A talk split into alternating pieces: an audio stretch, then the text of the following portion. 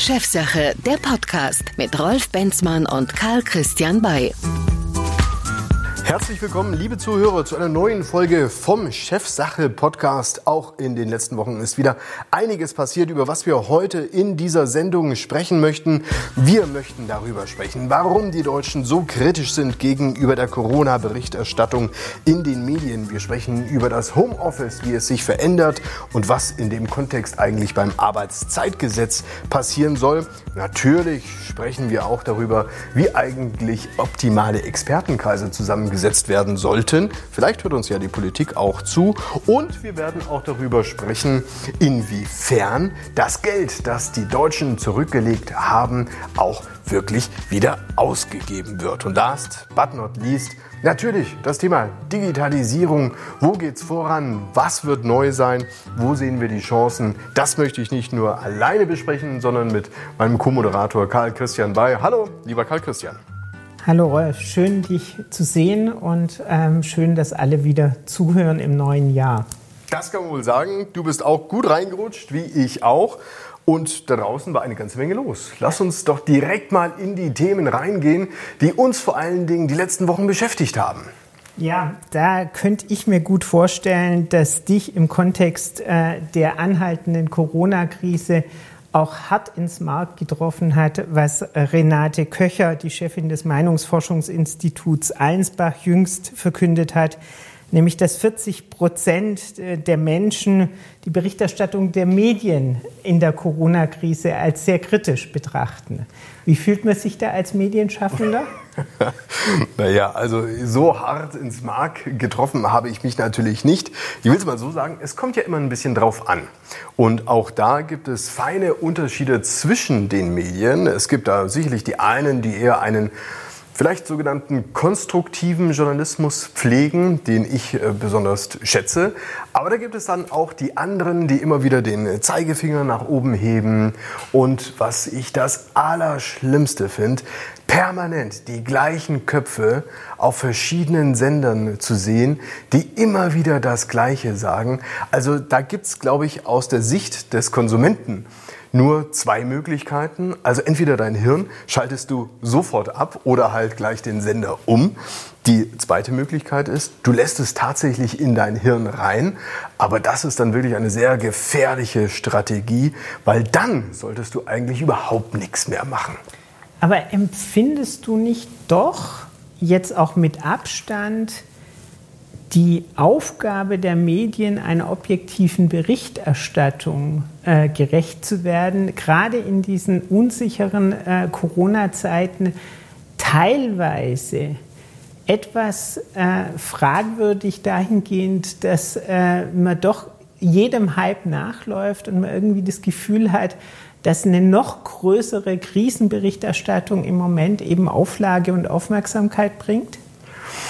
Nun ja, ich glaube, die objektive Berichterstattung per se ist schwierig, weil sie wird immer von Menschen gemacht und ähm, das sieht man letztendlich auch in dem, was man dort überall lesen und hören und so weiter kann. Also, ich sag mal so, rein objektive Berichterstattung wäre das, wenn du jetzt eine Threema-App beispielsweise abonnierst und dir jeden Tag diese Infektionszahlen reinziehst. Das ist ähm, ja wie Lottozahlen am mhm. Samstagabend, aber es macht jetzt nicht wirklich Sinn und da sind auch nicht wirklich Geschichten dahinter. Das, was ich schwierig finde, ist, das Ganze nur auf einer versachlichten Ebene zu sehen. Du hast ähm, im Prinzip einfach die Maßnahmen, die kommuniziert werden. Die anderen, die müssen es dann irgendwie wieder ausbaden und so weiter und so fort. Da wünsche ich mir tatsächlich mehr Kritik. Ich wünsche mir da tatsächlich auch mehr aufs Maul schauen, auch hinterfragen und auch wirklich mal die Finger so richtig in die Wunde reinzulegen. Und zwar nicht eben mit den ermahnenden Zeigefinger, wie ich gerade gesagt habe, sondern es geht wirklich auch vielmehr darum, das Gegenüber irgendwo auch aus dem Tritt zu bringen und dort hineinzuschauen, wo vielleicht dann auch wirklich der Kern der Wahrheit liegt. Das ist eigentlich die Aufgabe dessen, was man da so machen muss. Ich würde jetzt auch nicht generell eine Medienschelte zulassen wollen. Es gibt unfassbare Unterschiede. Ich sehe auch viel richtig guten Journalismus auf regionaler Ebene, aber natürlich auf nationaler Ebene. Und ähm, ein Moderator, der mir tatsächlich wirklich auch zusagt, vielleicht bist du da völlig anderer Meinung, ist Markus Lanz. Markus Lanz schafft es, seine Zusammensetzung der Runden so zu machen, dass du wirklich auch Meinungen hast und nicht ähm, nach drei Minuten schon das Phasenschwein gefüllt ist, sondern du hast wirklich knallharte Meinungen und er ist auch derjenige, der wirklich nochmal nachfasst und nochmal nachfasst und plötzlich knallt er ein Brett hin, das, den, das das Gegenüber aus dem, aus dem Tritt bringt. Und das finde ich ganz besonders toll. Das äh, finde ich tatsächlich ist, äh, ist wirklich in der Zwischenzeit ein Charaktermerkmal von, äh, von Markus Lanz geworden. Ist, glaube ich, auch eine Entwicklung, äh, ohne dass ich ihn jetzt zu, zu lange äh, aufmerksam begleite, aber es scheint mir eine Entwicklung zu sein, dass dieses ähm, doch äh, Nacharbeiten von Meinungen und Aufklären von Meinungen und Herausarbeiten von Positionen in der Zwischenzeit wirklich bei Markus Lanz ein, ein ganz bevorzugtes Stilmittel geworden ist. Eine Gefahr, da möchte ich ähm, schon noch mal vielleicht nachhaken zu deiner Kritik, die du da aufgenommen hast. Eine Gefahr, die ich jetzt äh, tatsächlich sehe, ist, dass offensichtlich Berichterstattung schon auch sehr stark Quoten bzw. Reichweiten getrieben ist. Und ähm, naja, also da muss man halt auch mal so ein bisschen hinter die Kulissen schauen, wie in den Redaktionen gearbeitet wird. Und natürlich hat jede Redaktion so etwas wie einen Radar, über was wird da draußen gerade im Internet gesprochen, was findet in Foren statt, über was berichten die anderen. Tendenz ist es so, wenn ein Zug fährt, der halt irgendwo langsam Fahrt aufnimmt, dann wird vermutlich ein Medium, welches nach Reichweite lechzt, auch auf diesen Zug aufspringen wollen. Und dann ist das halt ein System, welches sich selbst sozusagen multipliziert. Das finde ich schwierig. Ich würde da gerne doch eher dafür appellieren, noch mehr Distanz auch zu den Daten, die da so derweilen recherchiert werden, aufzunehmen, das Hirn einzuschalten und vielleicht auch ein gutes Bauchgefühl dazu. Aber täuscht da der Eindruck, den man als Außenstehender hat, dass tatsächlich auch die ähm, zunehmende Verknappung von Redaktionen dazu führt, dass es auf der einen Seite die immer wiederkehrend gleichen Grundnachrichten gibt und auf der anderen Seite die Differenzierung vielfach in Spezialbereichen wie zum Beispiel im investigativen Journalismus stattfindet. Also man hat so das äh, von außen betrachtet den Eindruck eines gewissen Grundrauschens, das mehr oder weniger konform läuft und gleichzeitig dann äh, der Akzente, die beigesteuert werden in den jeweiligen Schwerpunkt, äh, Schwerpunkten, die die Zeitungen, die die Sender jeweils für sich in Anspruch nehmen. Ja, das stimmt schon. Also du siehst relativ viel ähnliches Zeug aber du erkennst auch sofort Inhalte, die einzigartig sind, die eine besondere Qualität haben, wo auch oft richtig Grütze reingesteckt worden ist und wo eine richtig gute Qualität ist. Aber in den Redaktionen selbst, klar, der Kahlschlag, der ist erfolgt, auch die Digitalisierung ist erfolgt. Man muss jetzt in vielen Redaktionen, muss man auch sagen, von zu Hause aus arbeiten. Das hat sicherlich auch nochmal die Art und Weise verändert, wie die Journalisten arbeiten. Also nicht mehr der große Newsdesk, sondern du hängst ja jetzt zu Hause in deiner Küche und schreibst einen Artikel über die Weltpolitik. Das ist jetzt schon ein bisschen anders. Vielleicht wäre es da auch mal schön, ein bisschen Verständnis dahingehend aufzubringen. Ich weiß, dass das wirklich viele erwartet, aber es wäre trotzdem mal schön. Aber es bringt mich auf das Thema Homeoffice, weil ja nicht nur Journalisten jetzt zum Teil im Homeoffice sitzen, sondern ja nahezu jeder der jetzt äh, im Prinzip die Möglichkeit hat, sollte im Homeoffice arbeiten. Das geht ja jetzt mittlerweile so weit, dass ähm, der Hubertus Heil doch empfohlen hatte, ja, oder darüber gesprochen hatte, ein Recht auf Homeoffice umzusetzen. Was hältst du denn eigentlich davon? Ich empfinde tatsächlich das Recht auf Homeoffice als äh, durchaus problematisch. Da scheine ich mich ja mit seinem Koalitionspartner der CDU und auch der allgemeinen äh, Rückmeldung der Wirtschaft ähm, ähm, im, im, in einem gewissen Gleichklang zu bewegen. Ich bin der Ansicht, und wir haben uns selbst als Unternehmen genauso verhalten, dass man im, im, äh, im Hinblick auf die Covid-19-Pandemie alles tun muss, diese einzuschränken. Wir haben in jedem Lockdown sehr umfänglich Homeoffice-Regelungen bei uns eingeführt. Ähm, wir achten darüber hinaus für die wenigen Personen, die bei uns in die Flächen gehen müssen, ähm, darauf, dass wir die Hygiene- äh, und Abstandsregelungen vollständig einhalten. Ich tue mich aber schwer, neben dieser meines Erachtens sehr sinnvollen Selbstverpflichtung, ein Recht auf Homeoffice bedingungslos in die Zukunft betrachtet als sinnvoll zu erachten. Ähm, zumal man nicht ganz außen, äh, außer Acht lassen darf, dass auch bei nicht allen Arbeitnehmern ähm, das Homeoffice wirklich der geeignete Standort fürs Arbeiten ist. Also, gefragt, was würde denn eigentlich passieren, Kai Christian, wenn ich das Recht auf Homeoffice hätte? Welche Effekte würden wir erzielen damit in den Unternehmen? Ja, ich befürchte, dass als nächstes äh, tatsächlich die Ausstattungsthematik im Homeoffice auch auf die Unternehmen äh, hereinbrechen würde ähm, und äh, dass tatsächlich den Arbeitnehmern dann auch ein Anspruch auf einen adäquaten Arbeitsplatz ähm, äh, mit mitgegeben wird. Wir haben ja tatsächlich eine ganze Reihe von Arbeitsschutzbestimmungen, ähm, die den Arbeitnehmer in seiner betrieblichen Sphäre ähm, äh, schützen sollen. Das ist auch alles fein. Aber ich finde, das kann nicht sein, dass der, dass der Arbeitgeber dann auch noch eine Organisationspflicht im, Haus, im häuslichen äh, Umfeld des Arbeitnehmers bekommt durch dieses Homeoffice. Da gibt es aber äh, entsprechende Überlegungen schon, dass man sich beteiligen soll an Kosten für Schreibtische, Bürostühle und so weiter. Und das ist für die Unternehmen, die ja vielfach jetzt auch durch die Krise belastet sind und die vor allen Dingen ja auch ihre, äh, ihre laufenden Verpflichtungen in ihren Verwaltungsgebäuden haben, ähm, für Mieten, für äh, Abschreibungen oder ähnliches tatsächlich einen, aus meiner Sicht zusätzliche, zusätzliche Belastung, die nicht eingepreist werden kann bin, im Moment. Ich bin kürzlich durch München durchgefahren, da fährst du vorbei an den großen Gebäuden von Microsoft, Fujitsu, ADAC und wie sie da alle so heißen. Ja. Und dann kannst du von der Straße so ein bisschen reinschauen. Das ist ja schon unfassbar. Da sitzt ja kaum mehr ein Mensch.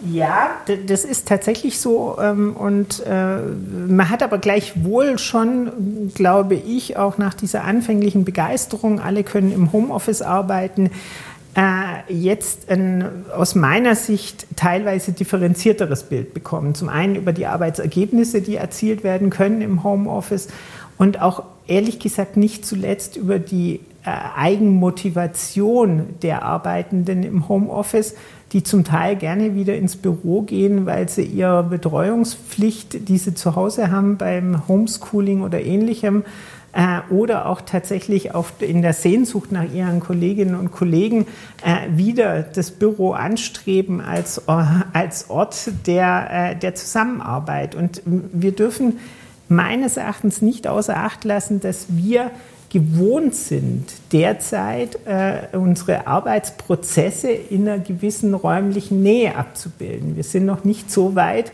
dass wir außerhalb der Kommunikation auch Arbeitsabläufe durchgängig so digitalisiert haben, dass sie von zu Hause einwandfrei möglich sind. Da würde ich aber jetzt mal vielleicht ein antiquiertes Bild entgegenschleudern. Du sprichst über vielleicht mangelnde Motivation, vielleicht auch Effizienz im Homeoffice. Ich glaube, das hat tatsächlich auch oft was mit dem Thema Selbstorganisation zu tun. Also sprich, wie bin ich organisiert zu Hause oder insgesamt auch in meinem Leben? Und äh, jetzt zur antiquierten Sichtweise vielleicht meines Punktes. Naja, also wenn ich zu Hause bin, gibt es exakt einen Chef der mir sagt, was ich zu tun habe. Das bin ich selbst. Und wenn ich mich selbst nicht so gut führen kann, dann ruder ich halt in der Gegend rum. Ich glaube, was tatsächlich jetzt auch sichtbar wird, ist irgendwo die Sehnsucht nach Führung, also auch wieder zurückzukommen an den Job. Da habe ich jemanden, der mir sagt, was ich zu tun habe. Absolut. Und also die kontrolliert es auch, indem er mir über die Schulter schaut. Absolut. Also es ist vollkommen unstreitig, dass die Führung eine, eine vollkommen neue Qualität braucht um äh, auf der Distanz so wirksam zu sein wie in der betrieblichen Organisation. Und ich glaube auch, ein Nebeneffekt äh, diese, dieser verstärkten Fokussierung auf Homeoffice wird sein, dass wir viel deutlicher nach Ergebnissen führen müssen, dass wir viel deutlicher nach, äh, nach Beiträgen auch ähm, äh, die, die Unternehmensorganisation und die Arbeitnehmer einsetzen und steuern müssen. Das ist bei weitem auch noch nicht, äh, noch nicht so umgesetzt. Bei vielen Unternehmen ist tatsächlich die Anwesenheit am Arbeitsplatz mal zumindest eine ganz wesentliche Grundvoraussetzung der, äh, der, betrieblichen, äh, der betrieblichen Führungsmodelle und weniger der Ergebnisbeitrag. Einen interessanten Aspekt, den ich jetzt mal ergänzen möchte, hatte mir kürzlich die Arbeitsdirektorin des Zeppelin-Konzerns in einem Interview gesagt. Sie hatte auch im Prinzip deine Aussage bestätigt Führung, nach Ergebnissen. Aber sie hatte auch angeregt, naja, das ganze Zwischenmenschliche, also sich sozusagen auf einen virtuellen Kaffee zu verabreden und einfach mal so ein bisschen zu schwätzen, weil der Flurfunk ja mittlerweile auch tot ist, einfach mal ein bisschen zu reden, das ist heute auch gute Führung. Das hat sie nämlich gesagt hier im O-Ton. Köpfe und was sie gesagt oder getan haben. Ist, das ist einfach, dass man sich vereinbart, ohne eine Agenda zu haben. Also das heißt, äh, ähm, ich habe kann ich mir auswählen, entweder als Mitarbeiter oder auch als Führungskraft, ich sage, Mensch, ich habe wieder Lust zu hören, wie geht's dem eigentlich? Wie geht's dem? Das ist natürlich ganz anders. Das kriege ich viel weniger mit, wenn jemand im Homeoffice arbeitet und wo jeder sich ja austauscht, was hat er am Wochenende gemacht? Wir habe, haben auch Führungskräfte, die haben erzählt, montags um neun findet jetzt immer so ein Auftaktmeeting statt, äh, wo jeder sogar mit Fotos zeigt, was hat er am Wochenende erlebt, weil wir sonst gar nicht mehr ins Gespräch kommen zu unseren persönlichen Themen, die aber auch wichtig sind fürs Teambuilding. Und ich glaube, da braucht es eine gute Mischung. Das muss auch authentisch sein, muss zur Führungskraft, muss zum Team auch passen und hat jeder andere Erfahrungen gemacht. Ja, lieber Karl Christian, also so viel Alexandra Mebus, Arbeitsdirektorin vom Zeppelin-Konzern. Wann hast du denn zum letzten Mal einen virtuellen Kaffee mit deinen Leuten getrunken?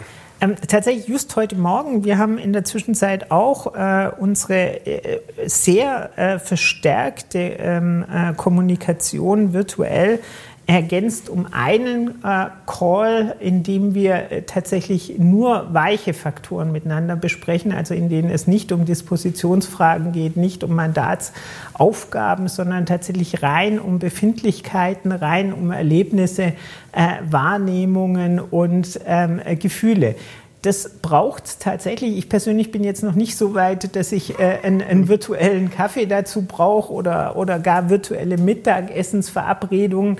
Aber es ist tatsächlich wichtig, auch das Zwischenmenschliche zu befeuern. Mhm. Ja, aber was sich auch immer mehr zeigt, die ganze Art, wie wir arbeiten. Also nicht nur zu Hause mit anderen Gerätschaften und so weiter, sondern ich will es mal so sagen, auch die ganze Arbeitszeit. Bei mir persönlich hat sich das unfassbar verändert. Früher hast du irgendwann mal frühmorgens angefangen, hast irgendwann am Abend wieder aufgehört. Jetzt ist es so, du hast dazwischen Betreuungszeiten mit deinen Kindern und so weiter. Du bringst die ins Bett, dann setzt du dich nochmal an den Rechner, dann bevor du nochmal ins Bett gehst und so weiter. Also will heißen, das ganze Thema Arbeitszeit, so wie wir es ja in der Vergangenheit kannten, wird es vermutlich so in Zukunft ja nicht mehr geben, oder? Nein, es macht ja auch tatsächlich in den, äh, unter den Rahmenbedingungen wenig, wenig Sinn. Ähm, äh, gleichzeitig muss man sich immer vor Augen führen, wir hatten nicht vor allzu langer Zeit Riesendiskussionen bei den großen Unternehmen, äh, die angefangen hatten, die E-Mail-Accounts ab, ab einer bestimmten Uhrzeit abzuschalten, um diese sogenannte Diskussion um die Work-Life-Balance irgendwie dahingehend auszusteuern, dass man wieder private Zeit ohne E-Mail-Kommunikation äh, äh, Situation hat. Faktisch führt das Homeoffice, so wie wir es jetzt erleben, wieder zu einer vollkommenen konträren Bewegung, äh, weil im Moment kann keiner mehr irgendetwas abschalten, weil durch die Betreuungsnotwendigkeiten ähm, der, die Arbeitszeit nicht mehr von neun bis fünf oder ähnliches äh, zu bewerkstelligen ist, sondern faktisch sich ganz anders über den Tag verteilt. Und viele Arbeitnehmer haben, glaube ich, damit auch wirkliche, wirkliche Probleme, dass der Arbeitstag halt eigentlich nie endet. Weil so viele Unterbrechungen dazu führen, dass man immer wieder Arbeitszeit sozusagen dranhängen muss.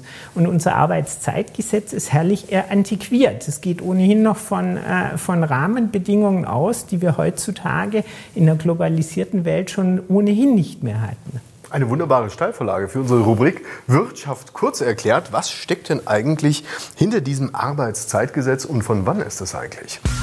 Wirtschaft kurz erklärt.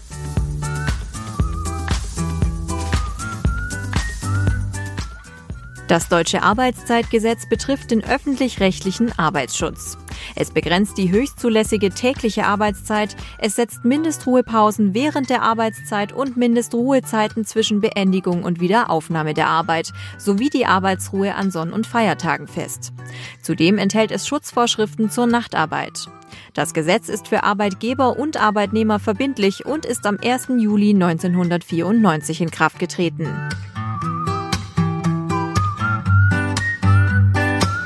So will also heißen, Karl Christian, das Arbeitszeitgesetz ist deine Empfehlung, sollte reformiert werden. Ja, äh, dringend, äh, dringend. Also das hat ja schon davor nicht gepasst und ähm, es wird auch nicht besser. Ähm, wenn, wir, wenn wir über äh, Reform äh, sprechen, dann sind wir ja schnell bei Experten. Das ist ja eine nahezu logische Überleitung. Und ähm, es fällt ja auf, dass im Bundeskanzleramt sich jeweils äh, im Vorfeld von Bund-Länder-Konferenzen auch Experten äh, positionieren. Und es gab jetzt vielfältig Kritik zuletzt an der Zusammensetzung. Wie siehst du das denn? Ähm, ist es besser, dass ich einen Expertenkreis konform aufstelle, also dass ich eine möglichst belastbare Aussage bekomme? Oder macht die Diversität die Qualität des Expertenkreises aus? Die Kritik äh, derzeit ist ja die, dass äh, die Kanzlerin äh, ihre Experten äh, so auswählt, dass äh, tatsächlich auch ihre Meinung gestützt wird. Nun gut, aber das ist ja wirklich keine, sage ich mal, neue Erkenntnis. Was macht letztendlich erfolgreiche Teams aus?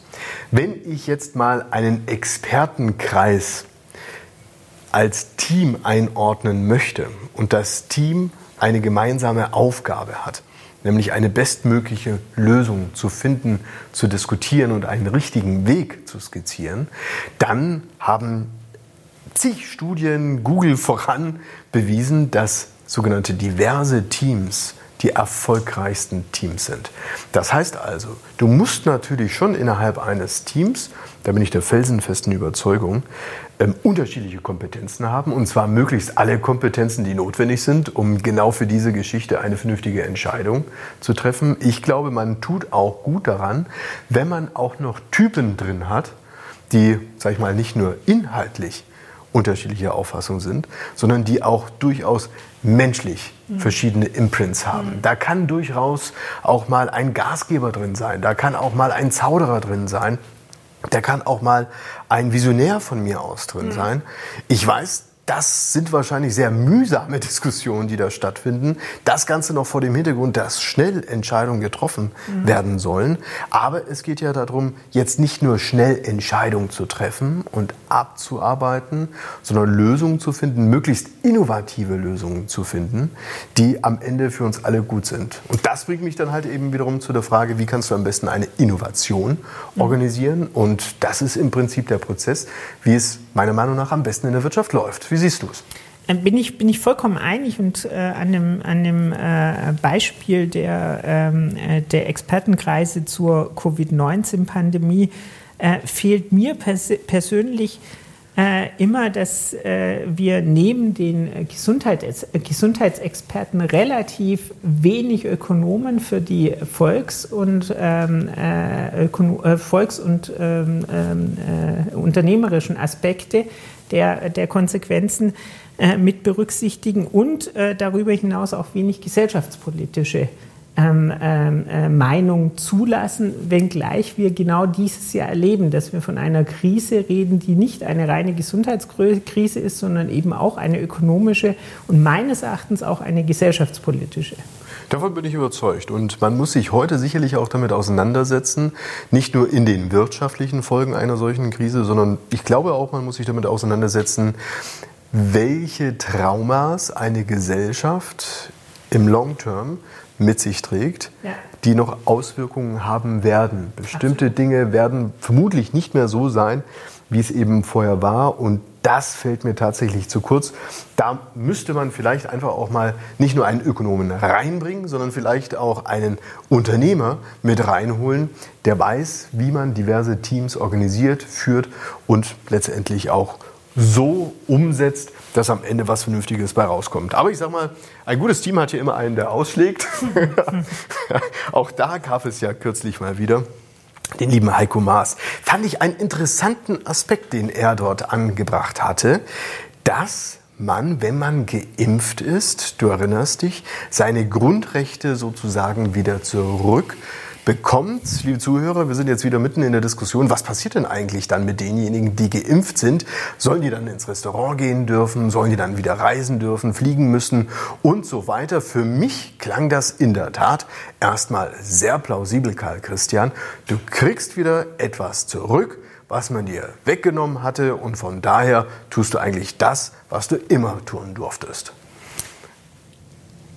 Ich fand ganz ehrlich den, den Zeitpunkt äh, dieser, äh, dieser Äußerung von Heiko Maas sehr unpassend, weil äh, man hatte bereits eine Diskussion ja in den Wochen vorher, ob das Impfen zur Privilegienerteilung führt oder nicht.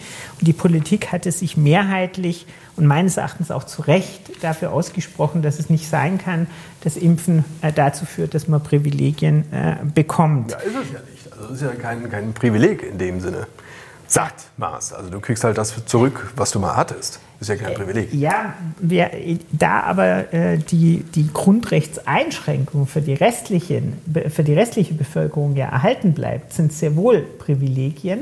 Und ähm, das große Problem ist ja, dass die Impfstrategie und das Impfmonopol derzeit einzig beim Staat liegt. Also sprich, ich habe gar keine Möglichkeit, mich dieser Selektion zu entziehen. Also einzig der Staat entscheidet darüber, wann ich nach dieser Impfstrategie drankomme und damit Privilegien wiedererlange. Das kann aus meiner Sicht tatsächlich nicht sein. Und was mich in dieser Diskussion als zweites noch grundsätzlich stört, ist, wir reden von einer unglaublichen Belastung bei, äh, bei Corona für alle.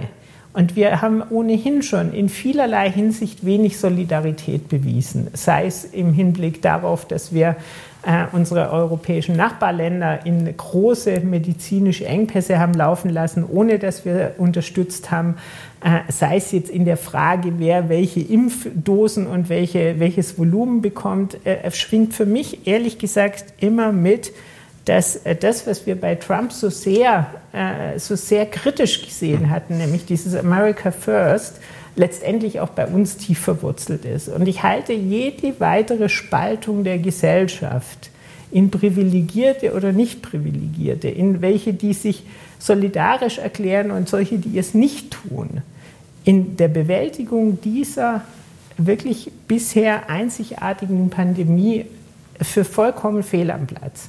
Mir wäre tatsächlich lieb, dass man äh, sich solidarisch erklärt, dass vielleicht der eine oder andere auch von Rechten im Interesse anderer Abstand nimmt und zurücktritt. Das wäre wahrscheinlich der Beitrag des Einzelnen, der im Moment sinnvoller wäre, als eine Diskussion loszutreten, darf ich früher ins Restaurant, weil ich geimpft bin, als mein Nachbar, der noch nicht geimpft ist. Also das heißt, du würdest, auch wenn du geimpft wärst, trotz Ausgangsbeschränkung oder aufgrund der Ausgangsbeschränkung trotzdem zu Hause bleiben? Ja. Okay, klare Frage, klare Antwort. Aber ich sag mal, weißt du, wo wir uns alle einig sind, auch wenn wir in vielen Dingen auch unsolidarisch sind, wir sind uns alle einig, wenn es um das eigene Geld geht. Da ist ja unfassbar passt. Da ist ja Unfassbares passiert ja. im vergangenen Jahr. Hast du das mitbekommen, wie die Deutschen gespart haben? Ich meine, ich kann es ja verstehen. Der Hintergrund ist natürlich der, dass man ein sicheres Polster haben möchte. Aber um auch Sie, liebe Zuhörer, dazu noch mal kurz abzuholen.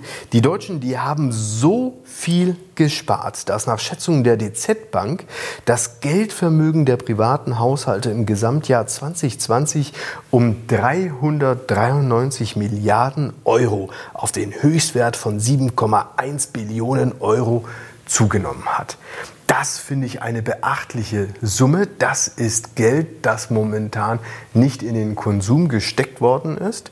Die Frage, die ich mir stelle, was passiert eigentlich, wenn denn irgendwann mal der Zeitpunkt ist und alle Menschen geimpft worden sind, kommt dann die Konsumschwemme da draußen, haben wir plötzlich die Rabattschlacht, auf die wir uns einstellen können, weil jeder was von diesem Riesenkuchen abhaben möchte. Ich kann es mir gut vorstellen.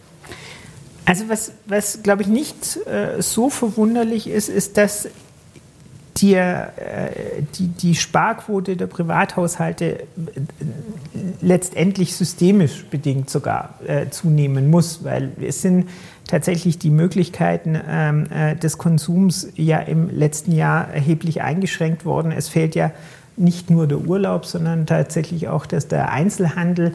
Es fehlt das äh, Essen gehen in den Restaurants und das ist nur teilweise kompensiert in den, äh, in den Einzelhandelsumsätzen, was die Lebensmitteleinzelhändler angeht. Von daher klar geht die Sparquote hoch. Sie wird na sicher auch noch mal verstärkt durch Sorgen vor der Zukunft, also vor eigener Arbeitslosigkeit oder vor sonstigen, äh, vor sonstigen negativen Veränderungen. Aber so besonders attraktiv ist ja tatsächlich im Moment äh, das Sparen äh, nicht. Wir haben ja immer noch eine, von, der, von der Zinssituation eine relativ unangenehme äh, Situation für diejenigen, die Geld zurücklegen, weil wir werden weiterhin mit Negativzinsen äh, konfrontiert. Das heißt, es wird irgendeine investive Notwendigkeit geben. Ob das der private Konsum wieder ist, da habe ich eher Zweifel, weil das setzt voraus, dass wir wieder in Urlaub fliegen können. Das setzt voraus, dass der Einzelhandel wieder richtig anspringt und nicht vorher noch eine zumindest teilweise Insolvenzwelle kommt.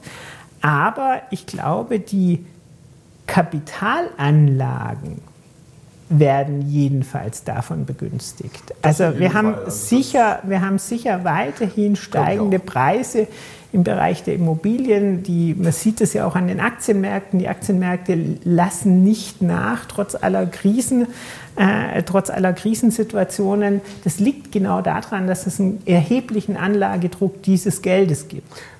Was mich dann, wenn ich diesen Gedanken weiterführen darf, dazu bringt, was hat es denn dann für einen Wert, wenn du, ich sag mal, sogenanntes Helikoptergeld in das Volk wirfst? Du erinnerst dich, der neue Präsident der Vereinigten Staaten, Biden, möchte Geld ausbezahlen an alle US-Bürger und zwar eine ordentliche Stange. Die Rede ist von sag mal, 2000 Dollar. Hintergrund soll sein, damit den Konsum anzukurbeln. Wenn ich jetzt zwischen den Zeilen ähm, deines Gesagten äh, interpretiere, bringt das eigentlich überhaupt nichts. Höchstens, also nicht, dass das Geld in den Konsum geht, sondern dass das Geld auf dem Sparkonto liegen bleibt oder am Ende halt in irgendwelche Aktien investiert wird und im dümmsten Fall wahrscheinlich nur bei einem großen Online-Händler. Ähm, wir hatten ja tatsächlich in Europa die Diskussion um Helikoptergeld auch schon. Und ich bin ehrlich gesagt, äh, äh, zumindest aus meiner Perspektive und mit dem, was ich verstanden hatte, froh, dass es nicht kam bislang.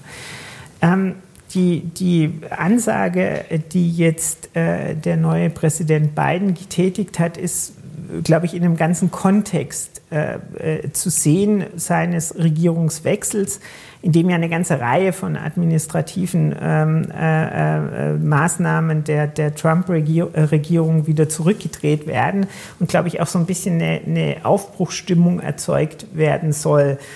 Die, die der Konsum in Amerika läuft auch noch anders als bei uns. Wir haben im Moment im, in Amerika nicht den flächendeckenden Lockdown, den wir hier in Deutschland derzeit noch erleben und jetzt verlängert bekommen haben, sondern dort ist Konsum tatsächlich möglich. Also das heißt, ähm, die, der direkte Privatkonsum ist mit diesen 2000, Euro, äh, 2000 Dollar Entschuldigung, genauso möglich wie, und da haben die Amerikaner auch eine ganz andere Aktienkultur, ein Investment in, äh, in, äh, in, in, Aktien und oder in Amerika haben wir ja auch tatsächlich die eine oder andere Spezialität, was Immobilienfinanzierung angeht, auch die Sicherstellung dessen, dass eine Leistungsfähigkeit in der Bedienung der, äh, der Raten weiterhin möglich ist und äh, nicht, nicht mehr in, insoweit noch einen, einen Platzen einer Blase erlebt. Das heißt also, du würdest nicht dafür plädieren, dass auch in Deutschland derartige Geschenke gemacht werden. Am Ende muss es mal wieder die gute Steuererklärung machen, die wir jetzt alle ausfüllen müssen. Ich, ich glaube tatsächlich, man kann das, man kann das, äh, man kann das besser äh, steuern. Ähm, ist jetzt eine, eine, doppelte Bezeichnung. Man kann das besser steuern über, über die Steuern. Man könnte in der Einkommensteuer ähm, äh, meines Erachtens attraktivere Modelle äh, kreieren als über die Ausgabe von Geld äh, für Konsum. Das halte ich im Moment für sehr kritisch, zumal es im Moment ja tatsächlich auch äh, hauptsächlich den Unternehmen zugutekommt, äh, die äh, ja bei uns im Regelfall noch nicht mal fiskal veranlagt werden. Amazon, Netflix, äh, Apple, Google und anderen. Netflix. Netflix, da müssen wir auch natürlich gleich mal drüber sprechen. Ähm, eine herrliche Steilvorlage. Netflix hat alle Erwartungen übertroffen. Sie haben jetzt ihre über 200 Millionen Abonnenten. Das muss man sich mal auf der Zunge zergehen lassen. Ein Geschäftsmodell, von dem die Unkenrufe zuletzt ja, hießen, na, die werden das nicht packen, das muss man bezweifeln, wie viel Luft ist da noch oben hin. Sie haben ihre Verfolger auf den Fersen, aber dennoch haben sie einen grandiosen Erfolg. Das Geld soll investiert werden, vor allen Dingen in neuen Content. Ich würde sagen, eine runde Sache. Wir können uns alle auf noch mehr Lockdown einstellen, weil noch mehr guter Content um die Ecke kommt. Ja, ähm, ich, äh, ich tue mich mit äh, Netflix äh, tatsächlich insoweit etwas schwer, als dass ich die, die Netflix-Perspektive relativ eindimensional sehe. Netflix ist zugegeben in der Zwischenzeit ein großer, äh, großer Streaming-Dienst.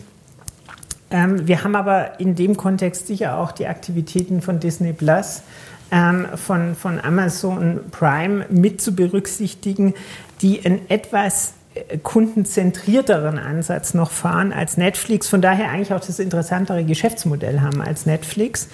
Ähm, und äh, bei all den ähm, äh, Streaming-Kompetenzen, die ich jetzt gerade eben genannt hätte, wäre für mich ehrlich gesagt richtig wünschenswert, dass die ihre ganze Kompetenz in die Digitalisierung des Bildungswesens stecken würden und tatsächlich mal anfangen würden, auch Inhalte zu produzieren, die nicht rein auf Entertainment, sondern vielleicht mindestens mal auf Edutainment ausgerichtet sind. Das wäre in der Tat wirklich sehr erfreulich. Da bin ich sofort bei dir. Digitalisierung in Corona-Zeiten hat unfassbar viel sichtbar gemacht. Man sagt, die Unternehmen sind digitalisierter geworden. Also ich will es mal so sehen, sagen, also wir wissen jetzt, wie Videokonferenzen funktionieren, mehr oder weniger. Ob das jetzt schon der Digitalisierung letzter Schluss ist, wage ich zu bezweifeln. Aber du sprichst es richtig an. Das ganze Thema Digitalisierung der Gesundheitsbranche. Hier ist doch ein unglaubliches Feld, das sich da aufgetan hat. Da kann man doch noch richtig viel optimieren, oder nicht? Absolut. Also ich, ich, ich kann mich erinnern, wir haben ein Projekt betreut, äh, damals mit äh, einem sehr großen deutschen, sehr, sehr namhaften Telekommunikationsanbieter äh, im Freistaat Sachsen über die digitale Patientenakte Anfang der 2010er.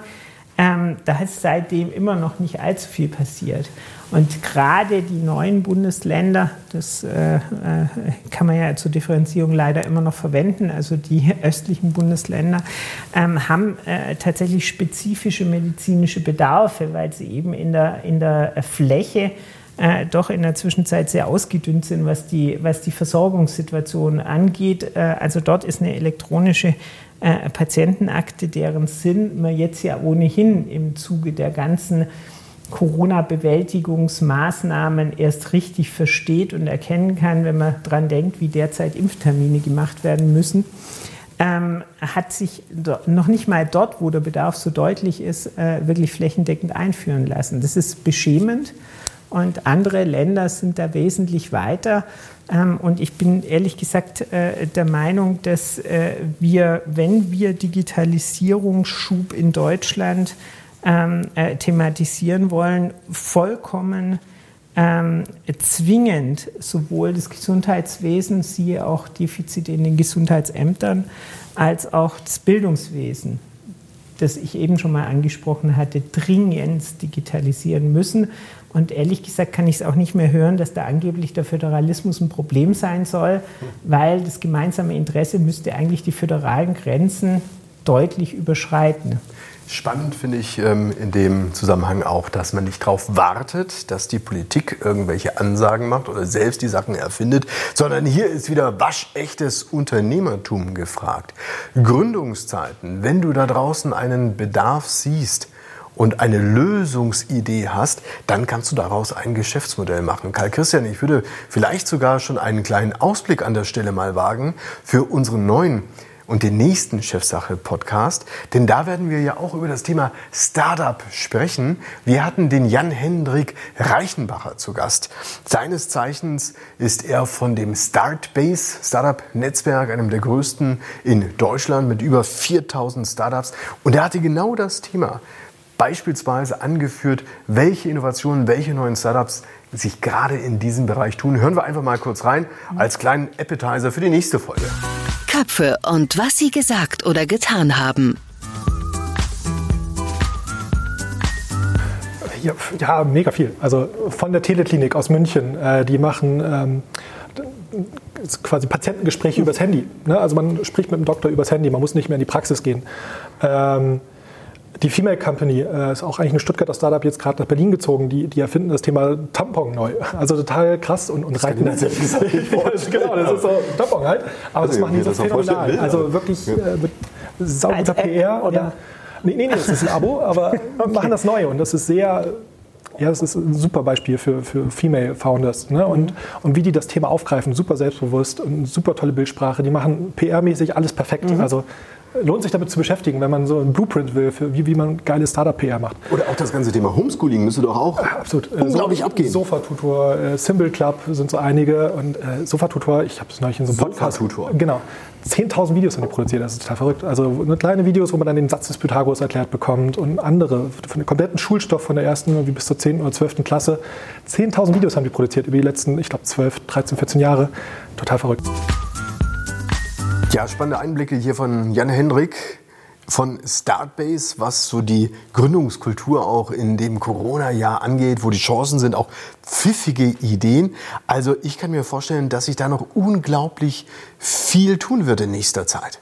Absolut. Und äh, wie gesagt, äh, die beträchtlichen Defizite, die wir haben in der Digitalisierung im Gesundheits- und Bildungswesen, sind ja jetzt offengelegt durch Covid-19. Also es hat jeder verstanden, dass hier Handlungsbedarf ist. Gleichwohl bin ich etwas besorgt äh, über die vielen hoheitlichen Vorgaben, die in dem Bereich einwirken, die vielleicht dazu führen, dass sich Startups doch sehr schwer tun mit innovativen Produkten durchzudringen, weil sie eben sehr viel Regulatorik berücksichtigen müssen. Das wäre vielleicht das, das Wiederaufkommen, um jetzt nicht das nächste Thema aufzureißen, von der sogenannten Public-Private Partnership. Ja, genau. Glaubst genau, du, dass das... Genau. Andreas so Scheuer. Andreas Scheuer, eine eigene Sendung. Also ich sehe schon, du bist skeptisch. Ich denke, wir werden uns dem Thema sicherlich in der nächsten Sitzung mal wieder widmen. Ich Sehr sage gerne. schon Sitzung und nicht Sendung, ja. weil man sich stellenweise ja schon fast hier so vorkommt. Mir hat es auf jeden Fall wieder sehr viel Spaß gemacht, lieber Karl Christian. Ich ja, ich sag mal so, neben all dem, was wir jetzt so alles erlebt haben, gibt es ja auch andere Erkenntnisse, die ich jetzt zum Beispiel auch privat gewonnen hatte. Der erste Riesenschneefall nach langer Zeit mal wieder am Bodensee, boah, fast 50 Zentimeter Neuschnee. Irre, ich hatte zum Abschluss mal was Neues probiert, an was ich mich erinnert habe, was ich mal als Kind gemacht hatte. Du bist natürlich mit dem Schlitten nicht den Berg runtergekommen. Ja. Deshalb habe ich mich in den Schnee geworfen und den Berg runterkullern lassen, was dazu führte, dass ich festgestellt habe, dass ich nun doch ein bisschen älter bin. Nach fünf Metern habe ich gedacht, ich muss das Frühstück mir noch mal durch den Kopf gehen lassen. Was war dein Schneeerlebnis zu allerletzt? Ich habe ich hab tatsächlich äh, mit der Verdichtung des Schnees ebenfalls ein, äh, ein, ein äh, Erlebnis das ich nicht äh, weiterempfehlen kann. Wir sind zur Verhärtung der Oberfläche mal auf die Idee gekommen, Wasser drauf aufzubringen und das mal eine Nachtzeit anfrieren zu lassen. Da danach war es eine nahezu toxische Schlittenfahrt, die auch tatsächlich dann an einem Baum endete. Ähm, also auch diese Variante der, der, der Beschleunigung äh, ist vielleicht nicht ganz opportun. Da bin ich absolut bei dir. Deshalb wollen wir jetzt entschleunigen. Wir sagen Tschüss, liebe Zuhörer. Schön, dass Bis Sie wieder bald. mit an Bord waren und wir hören uns bald wieder dann mit Jan-Hendrik Reichenbacher von der Startbase in Stuttgart. Wir sprechen über die Start-up-Kultur in Deutschland und was sie alles nach Corona getan hat. Bis dahin, Ihnen alles Gute. Bleiben Sie gesund. Das war Chefsache, der Podcast mit Rolf Benzmann und Karl Christian Bay. Besuchen Sie auch unseren YouTube-Kanal. Bis zum nächsten Mal.